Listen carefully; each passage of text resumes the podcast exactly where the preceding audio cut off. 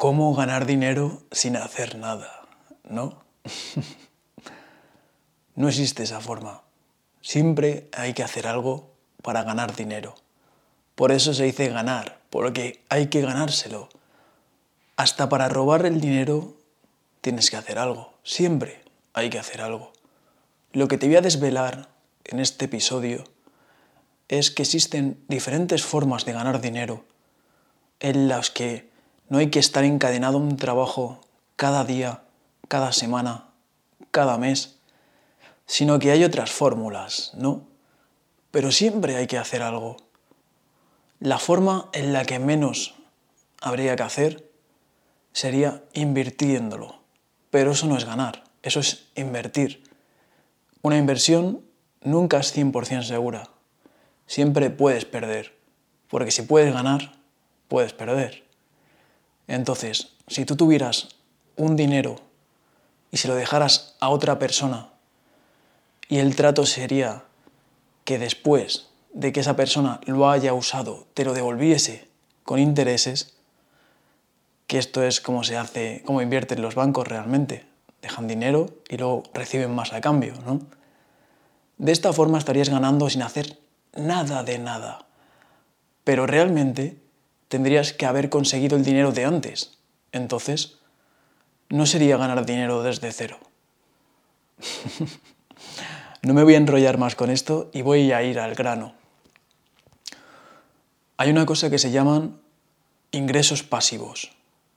Quiere decir recibir ingresos sin hacer nada. Y esto es de lo que te voy a tratar, de lo que voy a hablar en este episodio, de conseguir ingresos pasivos. Lo bueno de los ingresos pasivos es que te permiten ser libre. Es el típico ingreso que tiene alguien que te imaginas en una isla paradisiaca tomándose un mojito en una playa, en, en una hamaca, a la vez que se supone que está consiguiendo dinero porque esa persona tiene ingresos pasivos. Pero la cuestión es que no es fácil hacer ingresos pasivos porque se cantidades mucho más pequeñas que con los ingresos corrientes de un trabajo que estás haciendo a diario. Voy a poner ejemplos, ¿vale? El ejemplo más claro que te puedo poner es cuando tú haces vídeos en YouTube tienes muchos vídeos y tienes muchas visitas, vas a recibir un ingreso recurrente al mes. Porque esos vídeos están siempre en YouTube, siguen teniendo visualizaciones porque la gente los busca, los encuentra, los comparte. Aunque tú no hagas nada, van a seguir teniendo visualizaciones. Yo, por ejemplo, llevo seis años subiendo vídeos a mi canal de YouTube, tengo más de 200 vídeos, y al mes tengo unas 500.000 visualizaciones. Entonces, si yo me voy tres meses a una playa paradisíaca, voy a seguir teniendo visualizaciones porque todo ese trabajo hecho de antes va a seguir moviéndose. Puede que con los años o con los meses incluso van a ir bajando esas visualizaciones y voy a ir ganando menos, pero voy a seguir ganando. La cuestión es que para yo recibir ese ingreso residual, digamos, o ese ingreso cuando ya no estoy haciendo el trabajo, he tenido que trabajar mucho antes. En eso consisten los ingresos pasivos, en trabajar mucho al principio y después recibir los ingresos constantemente, aunque no hagas nada en el futuro. Pero en el principio tienes que hacer todos esos vídeos y tienes que trabajar muchas horas igualmente. Esos son los ingresos pasivos. Y esto podría ser, por ejemplo, también el caso de alguien que tenga una página web con artículos y en esa página web ponga publicidad. Entonces, siempre se va a entrar a esa página web porque lo habrá hecho bien quien haya hecho la web, habrá hecho SEO para que la gente lo encuentre, para que la gente busque en Google. Esa página web tendrá algo valioso que la gente buscará, que ayudará a los demás. Entonces, seguirá funcionando cuando él ya no esté haciéndolo, pero habrá trabajado muchas horas antes.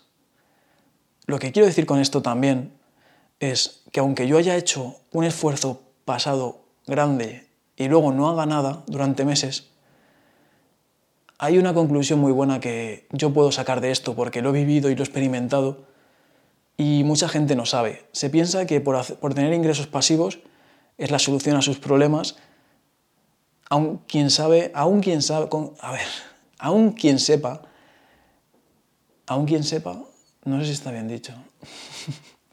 bueno, aún así, habrá personas que sabrán que hay que hacerlo así, que hay que hacer un esfuerzo inicial y que luego sigues teniendo los ingresos. Pero quizás lo que no saben es lo que yo sé al haberlo vivido, y es que tú te has podido esforzar durante mucho tiempo al principio, tienes unos ingresos recurrentes, pero he sacado una moraleja con esto. Y es que yo he invertido muchísimo tiempo en crear vídeos, muchos días en grabarlos, muchas horas y días también en editarlos, en publicarlos, muchísimo tiempo. Voy a tener ingresos recurrentes, pero quizás son 200 euros al mes, por poner un ejemplo. 200 euros al mes y cuántas horas y cuánto tiempo en total he invertido en crear eso. Muchísimo. Así que la cuestión es que si todo ese tiempo que has invertido al principio en hacer todo eso lo invirtieras en otro trabajo o en otra cosa, o en un trabajo corriente, ¿cuánto dinero obtendrías? Porque puede ser que en vez de 200 euros al mes todos los meses de forma constante, haciendo un trabajo en concreto durante un mes, obtengas 10.000 euros. Por poner un ejemplo un poco exagerado, ¿no? Así que te tendrías que preguntar, en un mes he conseguido 10.000 euros y con las horas que voy a hacer ingresos pasivos, ¿cuántas horas voy a invertir para obtener qué cantidad, ¿no? Porque si son 200 euros al mes, son 1.200 euros al año. Para llegar a 10.000 euros tienen que ser varios años funcionando. Y para que, para que esté varios años funcionando hay que trabajar mucho y hay que seguir trabajando y hay que mantenerlo. Con esto quiero decir que los ingresos pasivos no son tan mágicos como parece. Es verdad que es una pasada cuando lo descubres, sobre todo el pensar que puedes cobrar un dinero de un esfuerzo pasado, ¿no? Y realmente también tengo que decir que hay que trabajar para conseguir estos ingresos pasivos, para aumentarlos, para tener diferentes fuentes. La clave también es diversificar y tener diferentes fuentes de ingresos pasivos por si una nos falla. Otro ejemplo muy claro puede ser el de alguien que compre una casa y luego la alquile esa casa que ha comprado, primero hace falta haberla comprado, un importe inicial, y luego es verdad que le va a dar ingresos recurrentes de tenerla alquilada. Este es el ingreso pasivo más conocido. Pero, hay un pero muy grande, eso de que no tiene que hacer nada, no es así, no es así. Tiene que pagar la comunidad del piso o de la casa. Si es el propietario y si es un piso que vive en una comunidad de vecinos, tiene que asistir a las reuniones porque es el propietario, no tienen que ir los inquilinos que la han alquilado. Y luego también, si hay una avería en la casa, tiene que repararlo y tiene que constatarse de que esté reparado. Hay que hacer cosas, no es solamente pagar la casa y recibir los ingresos de los inquilinos, no. Hay que hacer cosas. Sí que es verdad que si esta persona consiguiera hacer una inversión que le diera muchos ingresos esa casa o que tuviera varias casas y le diera un sueldo que le podría dar un trabajo normal y corriente, seguramente invertiría muchas menos horas a llevar la casa y que los inquilinos estén bien y que todo esté en orden que a su trabajo normal y corriente. Eso es así, ¿no? Por ejemplo, si trabajara en un supermercado de lunes a sábado, haría muchas más horas que lo que tuviera que hacer para, si se rompe algo en la casa, tenga que repararlo o si hubiera que hacer cualquier tipo de gestión, ¿no? Eso está claro. Pero para eso le tendrían que dar un buen sueldo esa casa o esas casas, que podría ser. Así que la conclusión que llegamos con esto es que tienes que buscar la manera de que tus horas invertidas en lo que estés creando te den el suficiente ingreso para que merezca la pena haber creado ese ingreso pasivo. Y como digo, hay diferentes formas de hacer ingresos pasivos con un canal de YouTube o con las redes sociales. Y el primero es la publicidad. YouTube, la publicidad que pone en cada vídeo, te da una serie de ingresos.